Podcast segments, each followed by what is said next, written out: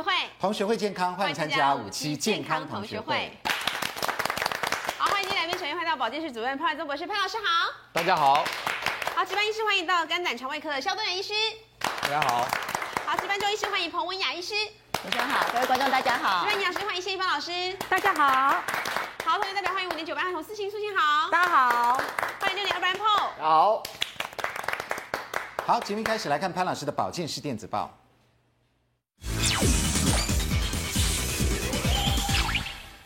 在台湾哦，每年大概有四千多人啊，男性罹患摄护腺癌，大概有一千多人死于摄护腺癌。虽然这摄护腺癌死亡的人数呢，不能跟肺癌、肝癌来相比，但是得到之后呢，也是非常难过的。所以因此呢，我们总是希望能够预防它。那么这一次的研究报告呢，发表在二零一四年八月份，告诉大家呢，常吃什么食物呢，能够预防摄护腺癌的发生。那么这一次的研究呢，是由英国剑桥大学跟布里斯托大学共同合作的。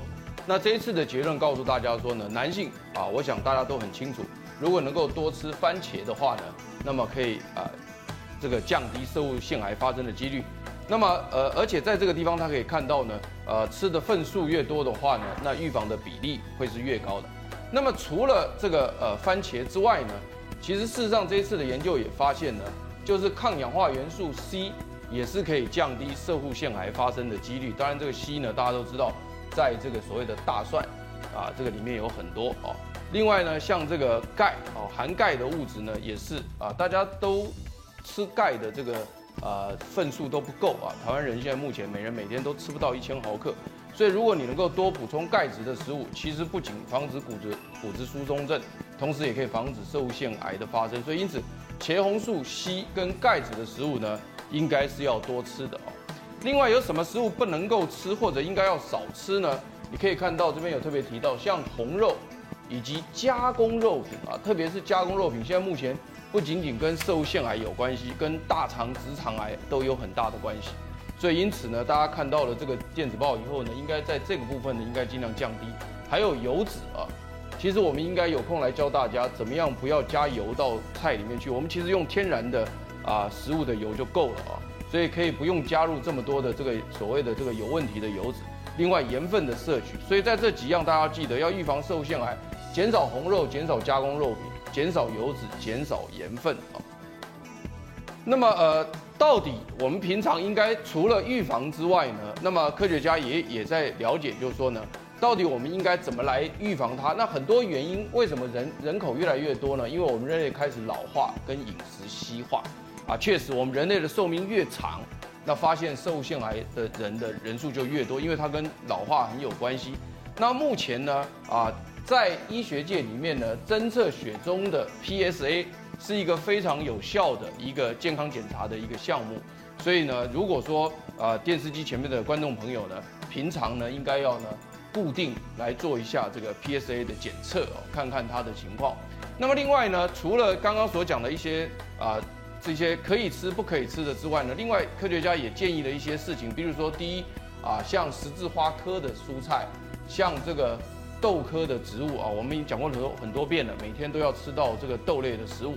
另外，像所谓的这个含锌啊，这一直以来刚刚是讲硒跟钙，但是也有人讲含锌。那锌的话呢，就是大家最熟知的南瓜子或葵瓜子，一般的人讲。但是其实上，坚果跟海鲜也有存在，所以鱼类啊可以多吃一点。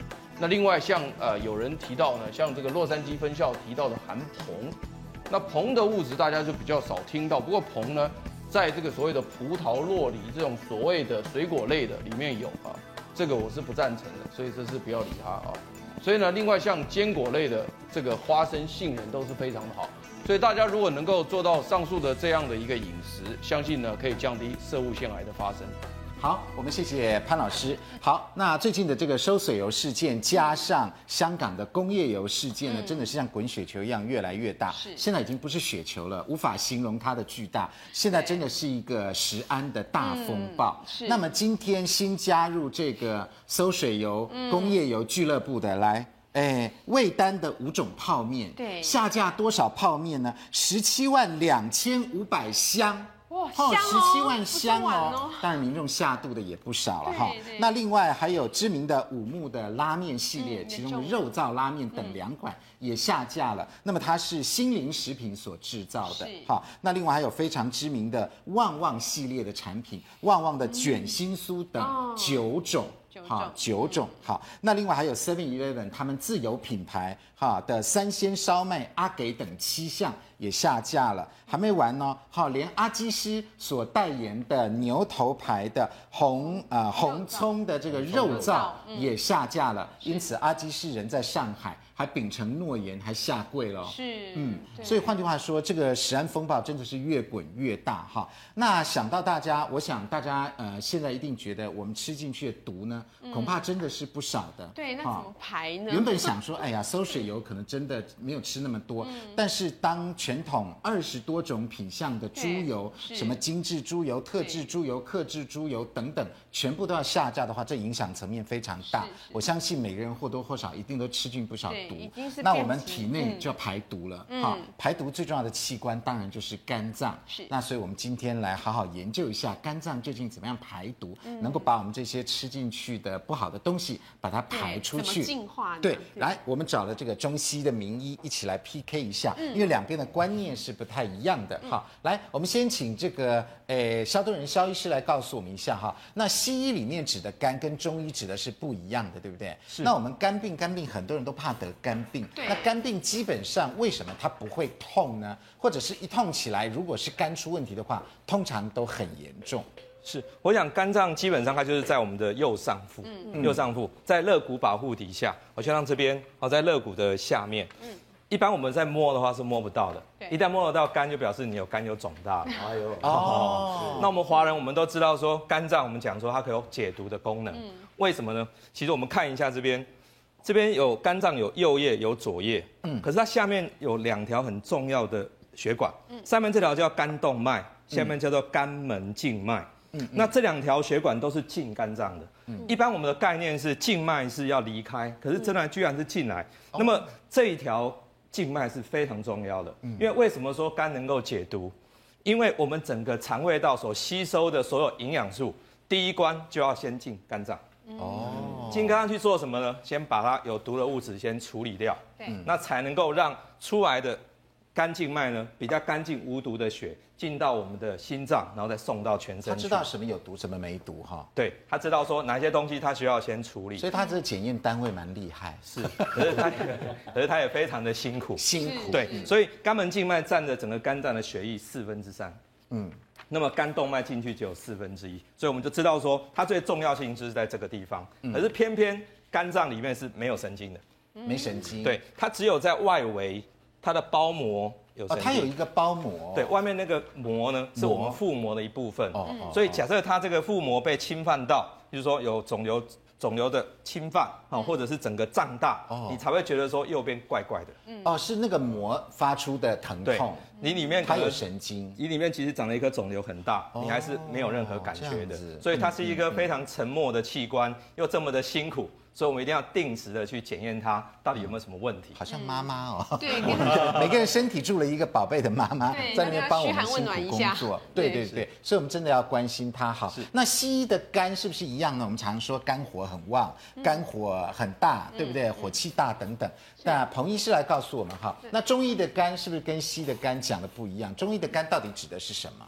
其实啊，中医是用五脏六腑的观念来看我们人身体的器官。嗯，那它是用功能的方式来分辨。能对，他就说这个器官有什么功能，它就归到这个单位。比方说肝，它有一些像自律神经或者是一些内分泌的功能。那这个功能是中医五脏六腑的肝，肝心脾肺肾的肝。哦，但是所以那个肝不止我们，不只指我们的那个器官，器官，还包括了内分泌系统，再加上一些神经系统。对，假设我们要分的比较清楚，其实中文字很好玩，就单指那个器官 organ 的时候，我们就加一个肉部的五脏的脏。对对，就是我们这个五脏的脏，肝脏这个脏，对，就是特别指这个器官。那如果脏腑的脏，一般我们就不会加这个肉部，以示区别。哦，就是西藏的这个脏。对。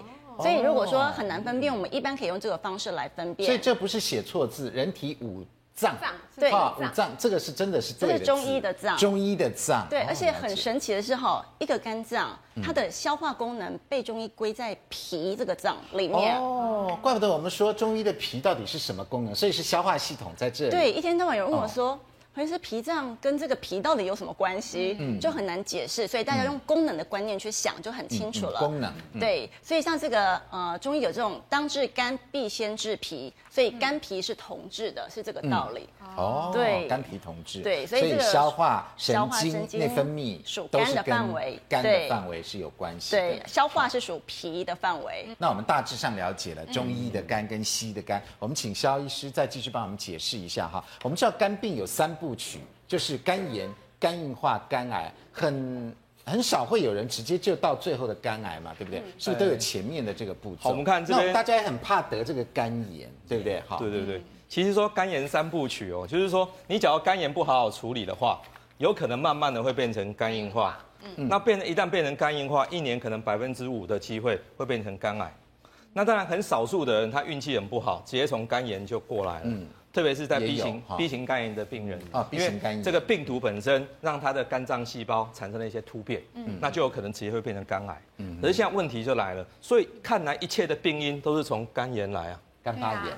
那我们肝炎有哪些分类？所以我们先，因为肝病只是一个统称，是。那我们最起码把肝炎呢分成三种种类。哪三种？第一种是在台湾地区最重要的，其实就是病毒性肝炎。病毒。对，我们有 A 肝、B 肝、C 肝、D 肝、E 肝，是病有五种，这是病毒性肝炎。可是绝对不是只有它。第二个呢，现在目前台湾也越来越重要，代谢性肝病。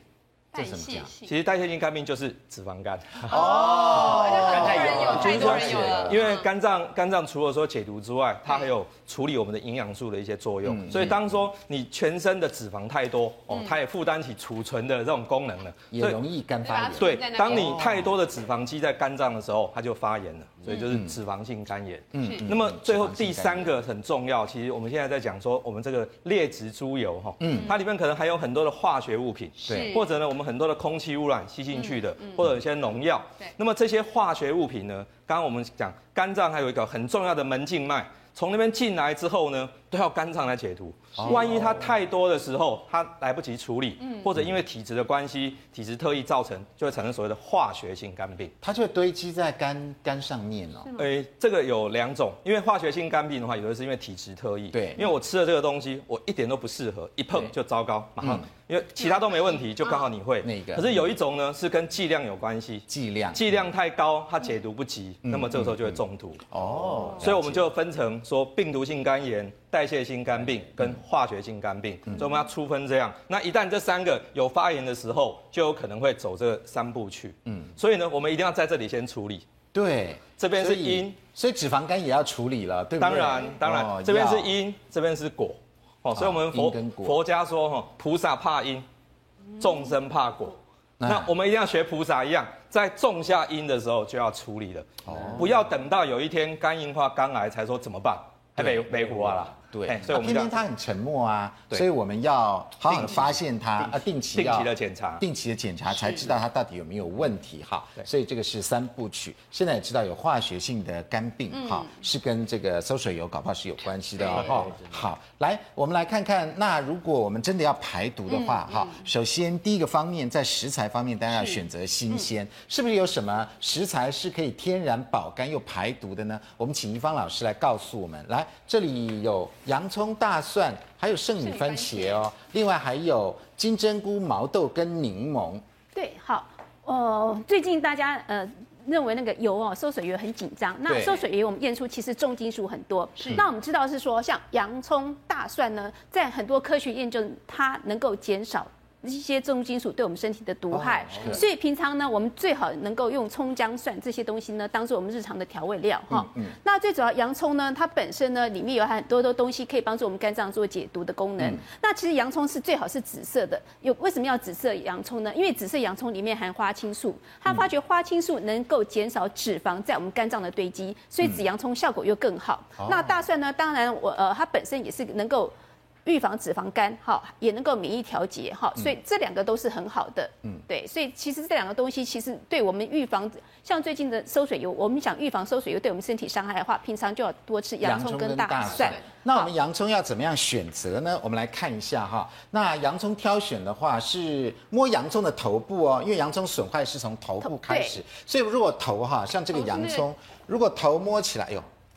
这个我们还真的有一个软软的，这个这个好像都快烂了。它头是这里，两边都可以。为什么？两边都可以。它烂是从心开始烂，所以对，基本上像这个叶子的，其实都不是很漂亮的话，大概还是要特别注意。其实好的洋葱呢，其实是新鲜的，它的整个外摸起来硬硬的，而且外壳是那个饱满饱满的。对，另外一个方式的话，当然这边是有处理过哈。一般来说，如果说这边。根系长出来，那表示已经比较不新鲜。嗯，这边长还有那个，有时候会发芽，哎，这也是不新鲜的。发芽就不要了。对，都不要的。那怎么样保存呢？因为很湿嘛，所以这边是说不要跟马铃薯、苹果、奇异果摆在一起，会催熟，是不是？对，因为这些蔬菜里面会释放呃是乙烯的气，对对。会加速洋葱快速的腐败，哦、对，所以其实洋葱的话，嗯、你最好就是放在阴凉地方，对，嗯，不见得要放冰箱，要，要分开来，对，嗯，分开一点。那我们切洋葱的时候，有时候很容易泪流满面，嗯、那这边是建议先冷冷藏之后再再切。那另外大蒜要怎么挑选呢？哎，这边有一个口诀叫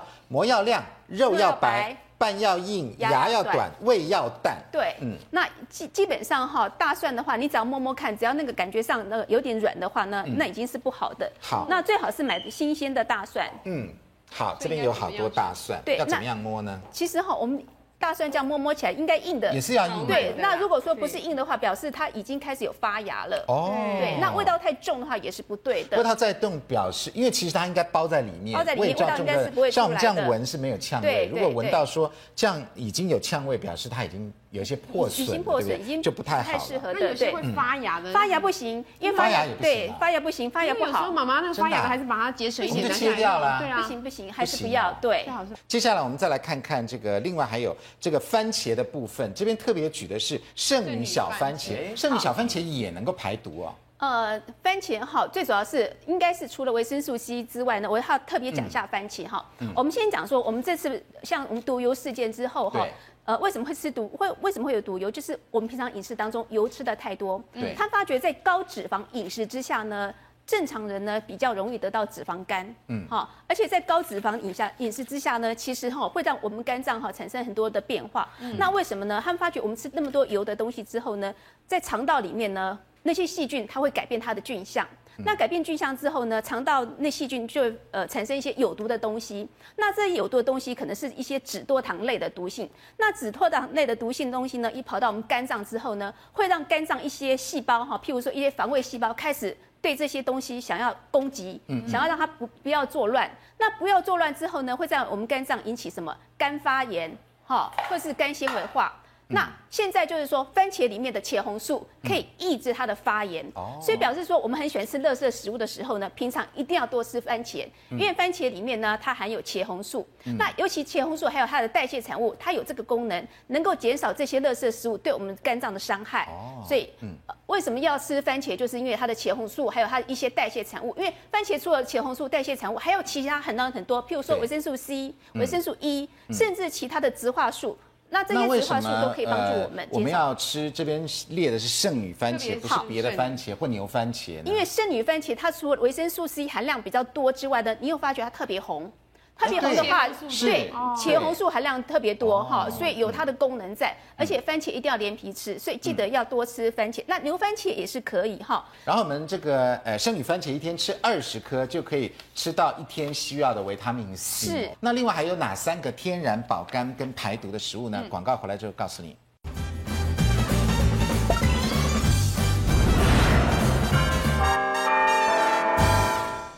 欢迎回到五期健康同学会，我们就是要干净，对不对？前面有说洋葱、大蒜、圣女番茄可以吃一下，那另外还有哪三种呢？好，其实金针菇也是很有帮助的哈，因为它能够调整人体的免疫力。哈，里面呢其实还有维生素 B2 跟烟碱素，烟碱素其实能够降胆固醇的作用哈，而且呢它里面最主要纤维质也能够帮助我们排除多余的一些毒素哈，其实。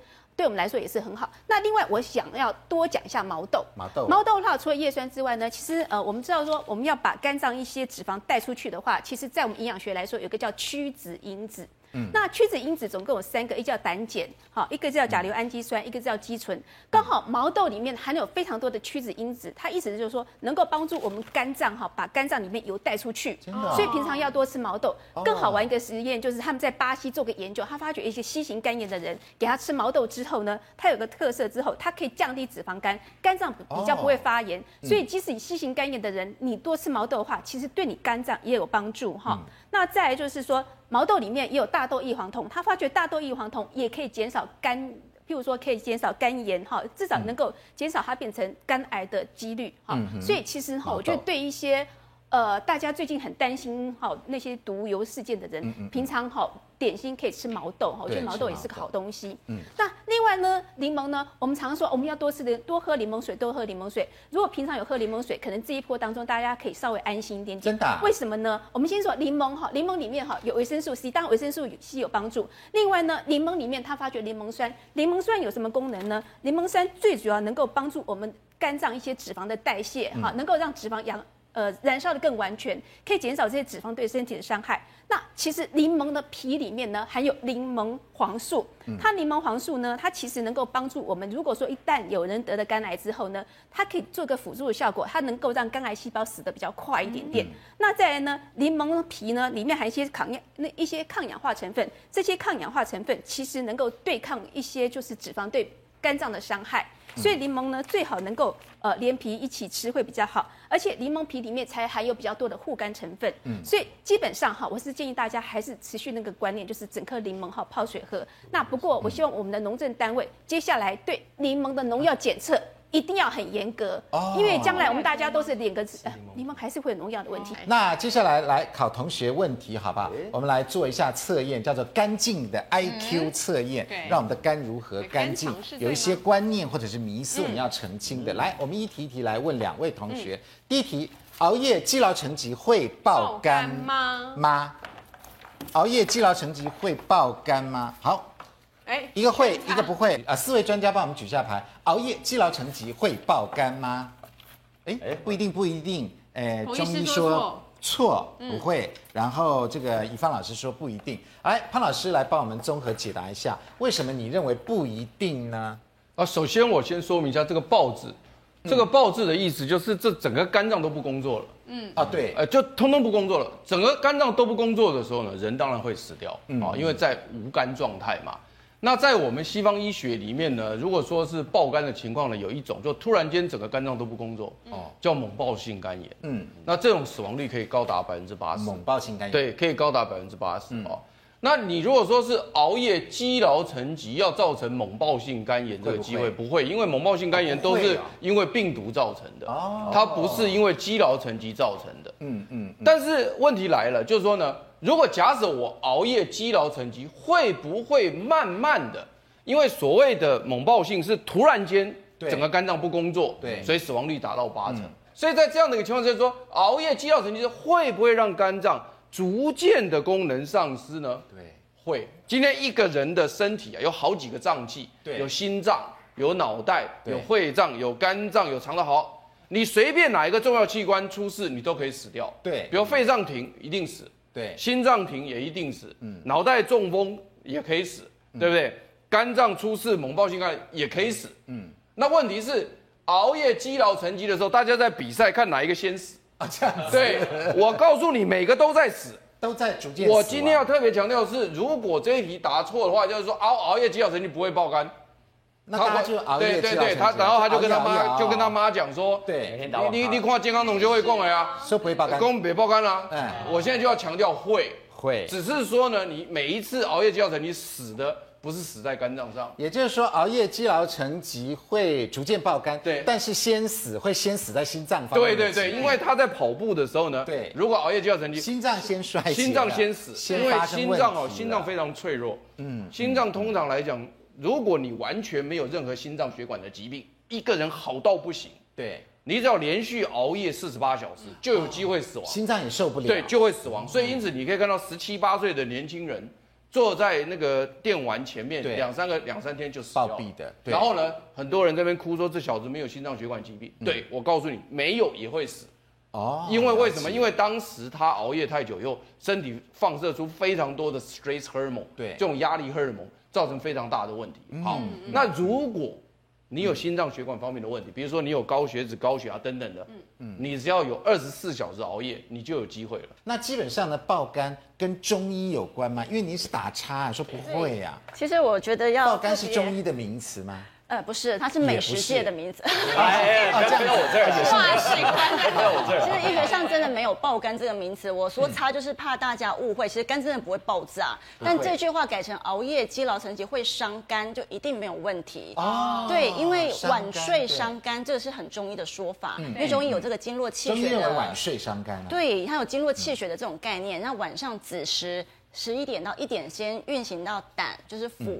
五脏六腑的腑，然后一点到三点就是肝经，所以我们在这个阶段如果没有休息，它的经络运行会不那么通畅。嗯，然后这个观点哈，用现现在的医学来看，其实就是说平躺的时候，其实肝脏的血流会增加，所以你这个时候平躺，其实对肝脏的修复是有帮助的。是，所以我觉得该睡觉的时候是要睡觉的。对，熬夜积劳成疾还是会伤肝的，嗯嗯、是伤肝到最后。不见得肝会爆，新鲜爆，对不对？好，新鲜爆。好，好来问同学第二题，呃，久坐的瘦子也会得脂肪肝吗？嗯、我们知道胖子会有脂肪肝，久坐的瘦子，哎，都会哦。四个专家，四位专家帮我们举一下，哎，都是说圈哦。是红牌。好，那我们请这个呃肖医师来帮我们看一下哈。为什么会圈呢？来，他为什么久坐的这个瘦子也会得脂肪肝？那脂肪肝的话，现在我们台湾已经暴增十八倍，每两到三个人就有一个脂肪肝哦，真严重。我想这个统计哈，大家一般是用健检中心的统计资料。嗯、那因为健检中心一般会去做的人，他的社经地位比较高，年龄也稍微高一点点，所以比较像坐办公桌的。对对对，哦、所以事实上我们在社区调查里面没有这么高，大概每四个有一个。哦，四个一个，对，每四个台湾人有一个脂肪肝，但百分之二十五也比我们的 B C 肝要来的多啊。对，所以脂肪肝目前已经变成是台湾最盛行的肝病，真的。OK，脂肪肝是肝病了。可是我们现在如果不去管脂肪肝，好像也没什么影响。对啊，对，有。呃，脂肪肝会不会怎么样？会变会变肝硬化，变肝癌。哦，对的，所以我们不要太小看它，对不对？对，所以现在我们可能观众朋友非常担心，我脂肪肝怎么办？其实下一句话就要问，那你的肝功能正常吗？GPT 正不正常？嗯，假设你的脂肪肝已经造成 GPT 正常，那真的会像一方营养师所讲的，会慢慢的变成脂肪肝炎、脂肪肝硬化，会变肝癌的。嗯，所以假设是有 GPT 异常的脂肪肝，就一定要处理。嗯，好，那处理一般就是说把体重减下去，要开始做运动。嗯，那三酸甘油酯这血脂肪太高要处理。哦，所以脂肪肝要不要紧，就要看你的 GPT 正不正常。嗯，好，有 GPT 跟 GOP，那为什么要看 GPT？OK，好，而不是 GOT。好，这是两个，其实是肝脏的酵素。基本上这两个我们不能叫做肝脏功能，我们这两个应该叫做肝脏的一种酵素。酵素，它这个酵素，对，它酵素原本是在肝脏的细胞里面，嗯，但是当你肝脏发炎的时候，它就会被放出来。啊，它跑出来了。对，所以它正常值是小于四十。那它越越高的时候，就两个都小于四十吗？对，都小于四十。那这个数字越高，就表示说你的肝脏发炎越厉害。越厉害。那为什么不讲 GOT？因为 GOT 在我们身体其他器官也有。哦，心脏也有，肠子也有，很多地方都有。所以当这个高还不一定是肝呢，对，是不一定。有时候心肌梗塞，GOT 也会高。哦，了解。所以我们在急诊室常要测 GOT。但这个是专属于对的，因为 GPT 这种酵素只存在肝脏细胞里面，所以呢，我们一般都会特别看 GPT 到底多。那有没有人 GPT 正常，他也有肝病？也有，也就是像刚刚讲脂肪肝，他 GPT 是正常的，可是他肝是还是有问题的。对，还有一种人，其实上。肝硬化、肝癌一定会 GPT 高吗？不一定，不一定，哎，也不一定，不一定。所以，我们有时候我们健康检查，特别是我们现在国健局的这个健康检查呢，它就会测个 GOT、GPT，对，就这两个都正常。对，那你就以为自己没肝病了吗？也不可以这样看，是，对，因为你有可能因为 B 型肝，你已经有一个肿瘤在那边，所以超音波还是一定要做的。那我们来看一下这个呃脂肪肝，如果在超音波上面到底是形成什么样？因为每次我们去做健康检查的时候，医生就说哦，我这样照一下，呃，轻微脂肪肝，轻微脂肪肝，有的时候中度脂肪肝，重度脂肪肝，那都是凭医师的肉眼吗？哦，对。欸，其实这张图这就是脂肪肝的病患。哎，那我们是用超音波摆上去，大家很快就会看得出来。这怎么看出来？好，我们先看右边这张，这两张其实际是同一个人。哦，然后啊，看这边这个呢，这个这个形状，这是右边的肾脏。对，啊这是肾脏。对，那上面这是肝脏，这边是肝，肝的状况。这是肝，肝的形状。这里有一个形状出来，对不对？对，那个是肝。啊，对，好，啊，下面是肾。那我们可以看得出来，这边肝跟肾的颜色是一样的。对，对，对，对。可是这里呢？哇，差好多哦！嗯，这肝这么白，这里好亮哦。对，那这么白里面是到底装了什么东西？油吗？油，是油。哦，包起来了。了解了。哦，这黑白对比好清楚哦。可是呢，我们在肉眼底下看到的肝会是什么样子？脂肪肝的话，就像这样。哎，好像鹅肝。肉眼是这个颜色。我我们都看过猪肝，猪肝就是那种红褐色的。对。可是怎么会变这么黄呢？这个人是一个呃三十岁的女性，才三十岁啊，怀孕。怀孕，因为体重一下增加太多，结果得到脂肪肝，最后猛暴性肝炎挂，所以挂挂掉了。那这个是他死亡之后的解剖的照下来的照片。那刚刚潘老师特别提醒大家，猛暴性肝炎大部分是 B 型肝所造成的，没有错。可是呢，其实任何肝炎厉害的时候，都可能会造成猛暴性肝炎。所以我们还真的不能疏忽这个。脂肪肝呢，轻度、中度、重度都要赶快，这要很小心，小心哦。那这个图就是显微镜底下看，嗯，我们看这边有一颗一颗的细胞，对。那么这个细胞中间这个比较蓝色呢，这个是细胞核，对。可是呢，我们看下面这个，哎，这个核怎么跑到旁边呢？对，就跑到旁边了，都在边边，对对对，边边边这，尤其这一颗，对啊，这个白白的这个是什么？有啊，这个就是脂肪。哦，把把那个细胞核都逼到角落了。你看中央政府被逼到旁边去，这个细胞会正常吗？那不对的，这一定完蛋。所以我们一般台湾话讲说脂肪肝叫做瓜包油哈，我觉得这形容不好，应该说瓜来带专油。哦，钻油，每一颗细胞里面都是油。好多这个呃。细胞都充满了脂肪，对，所以这个其实我们从肉眼看是这个样子，显微镜看是这样。很多脂肪妨碍肝的工作，对，嗯，那当然。一般说要叫病人做切片不可能，不可能。哦，要最后照相不可能，所以我们一般我们都是超音波看。就会一目了然有没有脂肪肝。对对，好，是。来我们再来多看一些。那这个可以告诉我们什么呢？好，我刚刚讲说这个很亮的脂肪肝，对，跟这个哎正常的肝，正常，这两个是同一个人，同一个人，差距又同一个人，半年的时间啊，那体重差了十二公斤，哦，减肥啊，对，那这个病人是我我在减肥班的一个病人，那他。减肥前重一些，减肥后我们同时啊，这前这后，对，这前这后。那同时做完超音波，我们立刻就做肝脏切片。哦，他还做肝脏切片？对，因为那个时候在做研究哈。那因为最早期我们不知道说减肥对脂肪肝真的有效吗？嗯，那结果一开始先做切片，哇，这白白白白的，我们都知道就是油了嘛，都是油。同样一个人过了半年再做超音波，已经没有脂肪肝了。对，同时在做切片，哎，完全好了。所以建议大家。对付脂肪肝要减先减减重，先减重。这个可是我们题目问说，有的瘦子他也有脂肪肝，他还要再瘦吗？好，瘦子为什么会脂肪肝？因为我们去去跑回归分析，说整个人群当中会造成脂肪肝，除了体重过重之外，还有两个很重要的因子。一个因子呢，事实上就是胰岛素的阻抗性过高。嗯，哦，当你那个诶都不动。坐着的时候，是让你的胰岛素的敏感度都会下降。哦，那胰岛素敏感度下降会造成什么问题？肝脏没有办法把油脂送出去。送出去，它就存下。我们刚刚有提到说，我们肠胃道吸收的营养素，它先在送到肝脏处理。嗯。肝脏处理打包以后再送出去。对。而它必须要胰岛素帮忙。对。而当胰岛素效效效能不好的时候，就送不出去。就所以坐着也会影响到我们的肝功能哦。没有错。这样。久坐。知道了。电视机前面的观众朋友，看电视不要太久。看电视的时候也要站起来走走一走，站着看，要站着看，站着看，或者骑骑脚踏车，对，骑脚踏车，对。不对？有在动作了哈，不要像植物那个阳明大学。运动医学科他们做过一个研究，事实上你只要去爬山爬三天，有很多学生在山下，我们就先抽血检查。对，那爬三天下来以后，立刻再抽血，他就发觉胰岛素的阻抗性整个都改善了。哦，很简单，三天就会很大幅度的改善，所以有运动就会对脂肪肝有很大的帮助。哦。好，那胖子也不要高兴，久坐的胖子更更更容易。得脂肪肝，风险更大，或者直接迈向那个三部曲的后面两部曲。好，所以这个超音波这跟这个肝切片的确是很珍贵。所以你说减肥有没有效果？有效效，再加上持续的运动，对我们的肝是更好的。肝好就能够排毒好嘛，那油我们就不怕了。那另外脂肪肝是不是还有什么方法我们来对付它呢？广告回来就告诉你。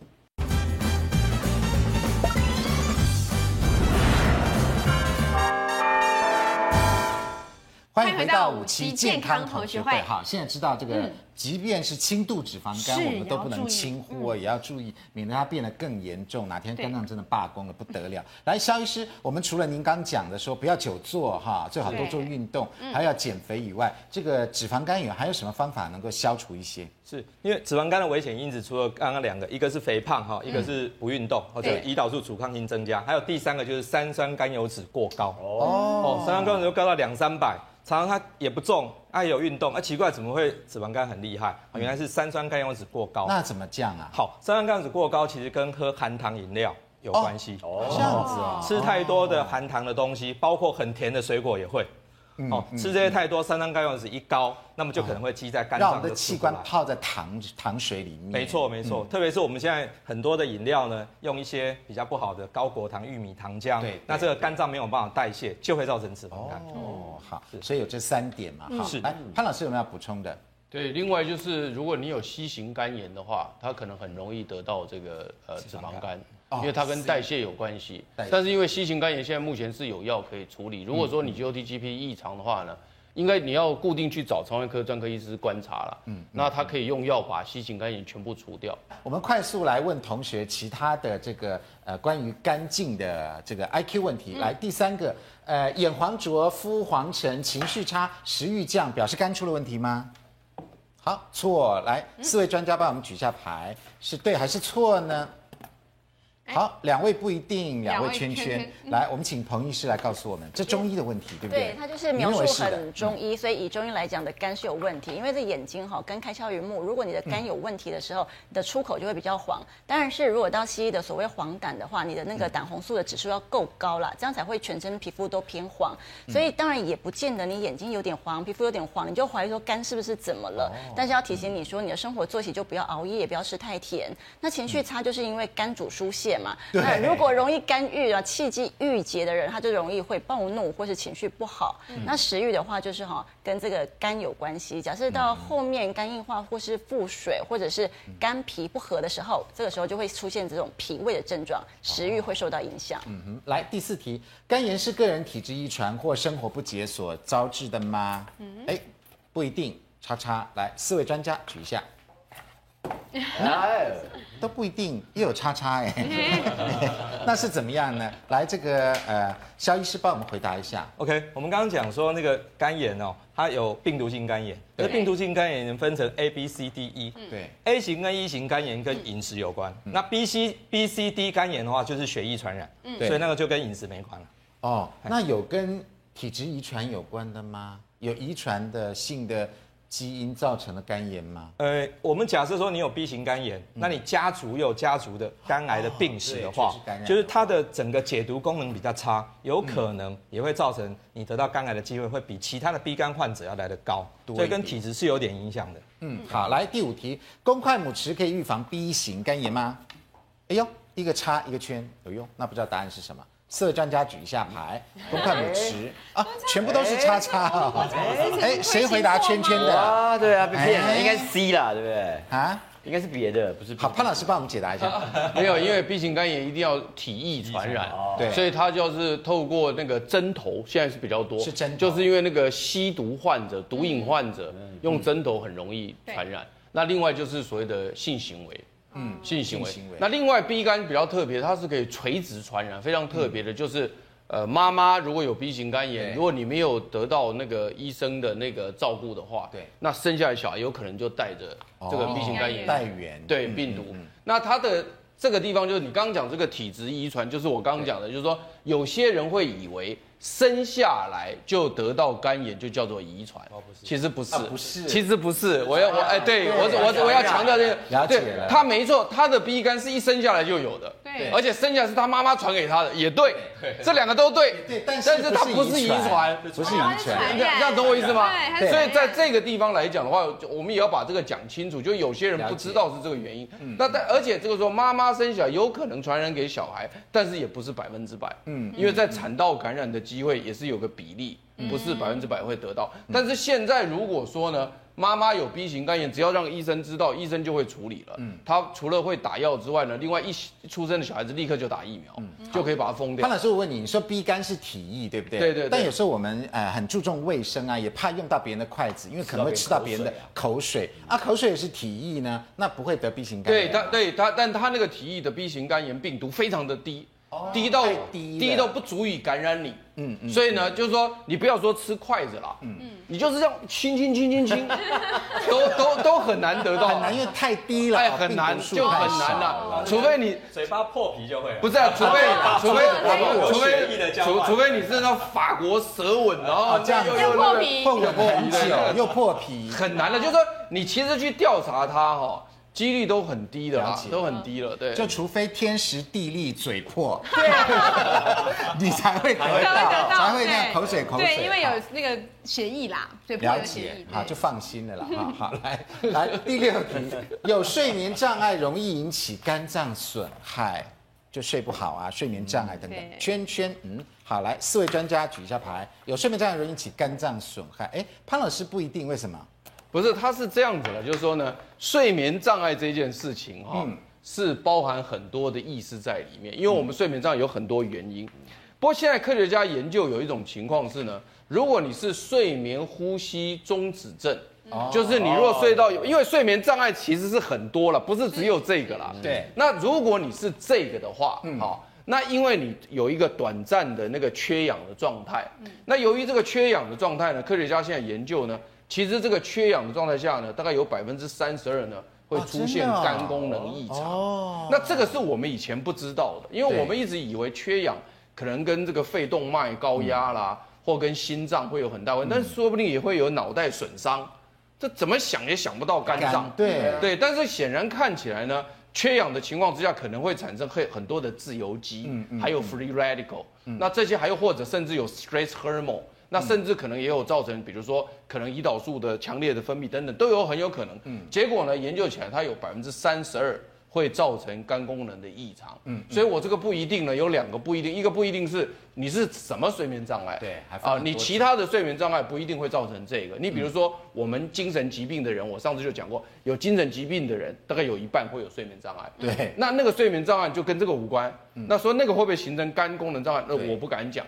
那这个是一个不一定，第二个不一定是说呢，你就算是睡眠呼吸中止症，也不是百分之百，三十二，所以也是不一定。了解。但是很有趣的是呢，科学家也有在看，就是说呢，那如果说呢，你睡觉的时候睡右边，因为肝脏在我们的右边嘛，对，对不对？好，那你睡觉睡在右边，因为我们中医最常讲的叫做夜卧血归于肝嘛，对，所以那就是让血归到肝脏去，归到它应该去的，那是不会好一点的。而且我们要右侧睡啊，而且你嘴边左边睡的时候，你会压到心脏嘛。对，那有的人如果心脏不好的，或者心脏功能不好的，我们也不赞成他在左边睡。哦、所以刚刚那个呃肖医师还特别跟我提到说，有心脏内科医生做实验，就是说呢，你如果睡左边的时候，哎，心脏跳动的情况。跟睡右边这样，哎，右右边会比较好一点啊。好，所以那这样子的话呢，所以右侧卧一直都是我们建议的。如果大家还记得看我们健康同学会的话，安德还叫我睡在这边睡右侧卧给大家看。没有，那潘老师你自己哦，我自己睡了。所以呢，所以现在的情况就是说呢，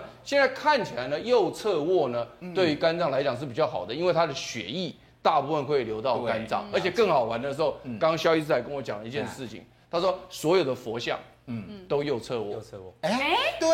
对，所有的佛像，所有的佛像都右侧卧，所以呢，如果我们在拜佛的时候，你就会理解到说呢，佛像早就告诉你说呢，要右侧。卧，真的，对，我们面对佛像，他都在头在左边，所以他是右侧卧。好，所以各位观众朋友，今天晚上右侧卧睡。开始，从今天开始。然后我突然想到，我好像也都是睡这样子，右右侧，我都左侧，所以我是浑然。天成自然成佛这样，弥勒佛，弥勒佛是坐着，没有睡觉，没有睡觉，对，卧佛。哈，所以这个很重要的资讯告诉大家，有时候这些小点滴哈，记起来，搞不好对身体还真的不错哦。好，那究竟我们要怎么样保肝排毒呢？中医有一整套的学说跟方法哈，我们来看一下，这边有一些保肝的成分，哎，有张枝、三铁类的，还有灵芝、七叶胆、甘草素，那另外这边还有芝麻素、人参、五味子、鲜精，我们请彭医师来告告诉我们一下。其实姜汁啊，它是非常常见的，算是中药材啦。大家原住民就是会把它含在嘴里嘛。嗯、那主要成分哈，它其实就是有所谓抗癌的功效。就是在实验室里面发现的，它会抑制组织胺的释放，然后主要是降血脂这个功能。嗯、所以我想它的保肝功能，大家可以把它放在降血脂这个部分。如果血脂过高，可以选择像三铁类这样的成分。嗯、那多糖体的话，它主要是提升肝脏解毒的能力。哦。所以它可以促进肝脏的再生。所以如果你的问题是属于你的解毒功能不好，或是毒素太多的时候，就是要使用这个多糖体类的。嗯、那多糖体其实除了灵芝，一般常见的像白木耳什么，其实都有。嗯。对。那七叶胆的话，哈，它是一个胆皂这种东西，哈，就是所谓的抗氧化的成分啦。假设我们肝脏细胞被氧化之后，会有一些氧化的因子出来，它会消除这些氧化因子，就提升肝细胞的存活率。那七叶胆的，我们今天现场也有给大家喝喝看，其实味道好像不是这么的呃平易近人，会有点怪怪的，有点特殊啊。对，就是它有一种特殊的味道，就是它里面所谓的胆皂的味道，真的有点涩涩的那种味道。那这些通常在保健食品里面也是蛮多的，但是我们是不是吃一些天然的会比较好？对，今天推荐大家是叫做五色豆排毒汤。哦，五色豆排毒汤，因为我们知道自古啊，绿豆跟甘草就是非常好的解毒剂。那它解什么毒呢？地沟油毒。真的吗？所以如果说肝脏需要解毒的时候，我们可以多喝这一类的东西。嗯甚至中医有所谓五脏的观念，一开始讲过嘛，青刺黄白黑对应就是肝心脾肺肾这五个脏腑。有这种青色绿豆、红豆、黄色的。黄豆、白色薏仁跟黑豆、嗯、这五样，再加上甘草，然后豆类一般会有胀气的问题，加一点点陈皮消胀气，哦、所以我们一般是取上清益就好了，因为它有非常丰富的钾离子，嗯、然后你喝完。完全不需要加一滴糖，大家可以试喝看看，很甜呢，非常的甜。总觉得喝到很多豆子的味道都在，对，还蛮还蛮提神的，对。对，而且它还可以增加我们的身体的循环，排毒的效果还不错。你看好棒，绿豆清热，甘草解毒，红豆强心，黄豆健脾，薏仁对，感觉感觉不管是不是要排毒，你好像只要精神不好，吃完这个肝心脾肺肾补一轮也不错。嗯，淡淡的，因为没有加糖，香味就是甘草比较好，对，没错。好，那西医究竟啊、呃，在这个保肝跟排毒方面又有什么样的建议呢？广告回来就告诉你。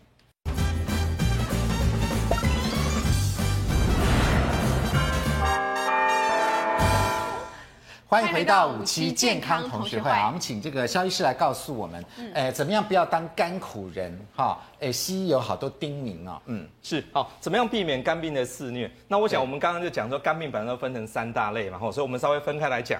那第一个就是最重要的是，可以的话要打 A 型跟 B 型肝炎，好，这个是避免得到这个。诶，所谓病毒性肝炎，但是 C、D、E 没有疫苗，A 跟 B 是有的。哦、OK，、嗯、好。那么第二个，注意饮食跟好这个饮食饮水的卫生。那这个就是避免得到 A 型跟 E 型肝炎。哦，是 OK、嗯。好，那么避免不必要的输血、打针、针灸、穿耳洞、刺青、纹眉、共用牙刷、刮胡刀，避免深吻啊，陌陌生人啊。OK，这些呢就是避免得到 B、C、D。因为刚刚讲这个是体液交换，B 型、C 型、D 型肝炎，对，所以这个不要跟人家共用牙刷这些。好的，OK，然后再来避免肥胖，然后我们规则的运动，对，还有充足的睡眠，那么这个呢就可以避免得到脂肪肝，就是避免得到代谢性肝病，对，然后服药呢，黄曲毒素，那这个对。抽烟、喝酒、劣质油品，这个就是避免得到化学性肝病。这是特别加的吗？哦，对对对，因为事实上我们现在吃的这些农产品，什么这这么多的东西，包括现在的地沟油，这里面真有很多的化学物品，我们不吃的。那么这就可能会造成肝脏负担加重。避掉这些，我们就可以避免得到化学性肝病。嗯，是没错。然后最后要提醒大家，你怎么样确定自己没有肝病？做这三件事：检查肝功能。检查有没有 B、C 肝，一定要做超音波跟胎儿蛋白检查，这样才能够确定没有肝。那我们大概多久要做一次这些？有 B、C 检查有 B、C 肝的人半年做一次，嗯，没有问题的人一年做一次就可以。半年一。